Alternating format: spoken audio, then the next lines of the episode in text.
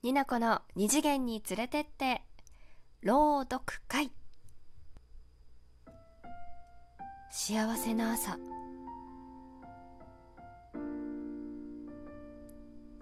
朝起きたら隣にあなたがいない。少しぬくもりを残してあなたがいない。早くから仕事だったかな。予定はどうだったか。とまだ動かない頭で考える。ようやく体を起こし洗面台であなたを見つけ今日が休日だと気づく。おはようと声をかけるとおはようとあなたの笑顔が振り返る。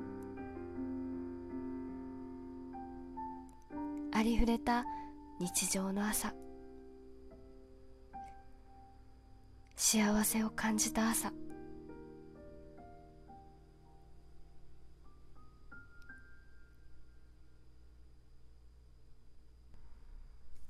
どうもになこです。今回175回そして次回の176回は朗読会かつ特別企画でございます。パチパチパチ。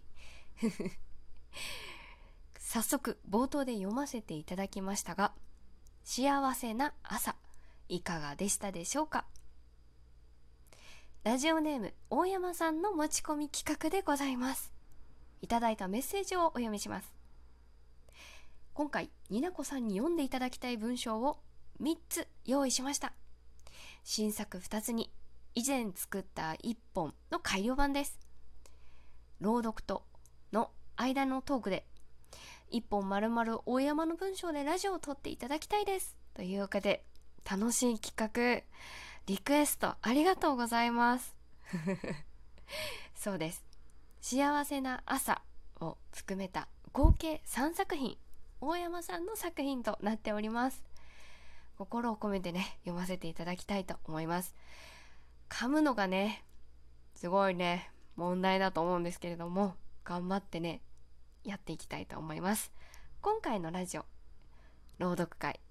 ただせっかくですので2本に分けて収録したいと思ってます。次回は朗読させていただきました3つの物語を私なりにどう解釈して表現をしてみたか。作品の感想を含めてお話しする予定です。175回176回続けてお付き合いいただけたらと思います。つる植物。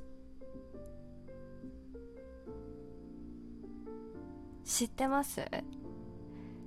つる植物って最初はそっと触れるんですけど次は体を寄せて次第にまとわりついて絡みついていくんですよ。時々綺麗な花で見せたりするんですけど気づいた時には体を強く拘束して支配して降り注ぐ明るい光は横取りしちゃうんです。こんな人っていませんか？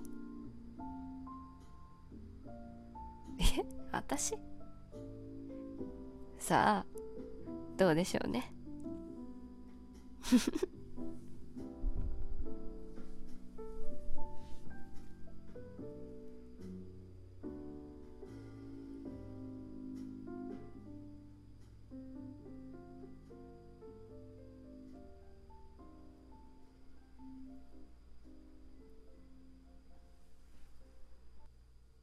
青い世界。青い空に綿菓子をちぎったような白い雲。木々を揺らす爽やかな風に吹かれベンチでお茶を片手に空を見上げる私。ああ。はあ。出すつもりのないため息が何度も出てしまう。ん？何？風船？青い物体がゆらゆらと風にあおられながらけれど力強く空に登っていく。ぐんぐんぐんぐんと。ついには青い風船は空の青に溶けていった空を眺め余韻に浸っていたが泣き叫ぶ子供の声に気づく。風船取って。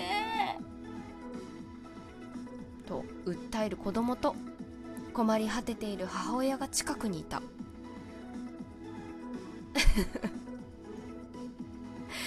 思わず笑ってしまった。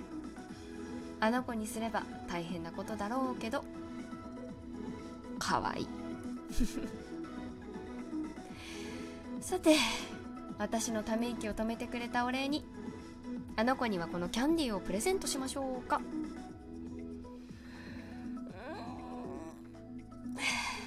と両手を高く空に伸ばし私は親子の方に歩き出したのだった。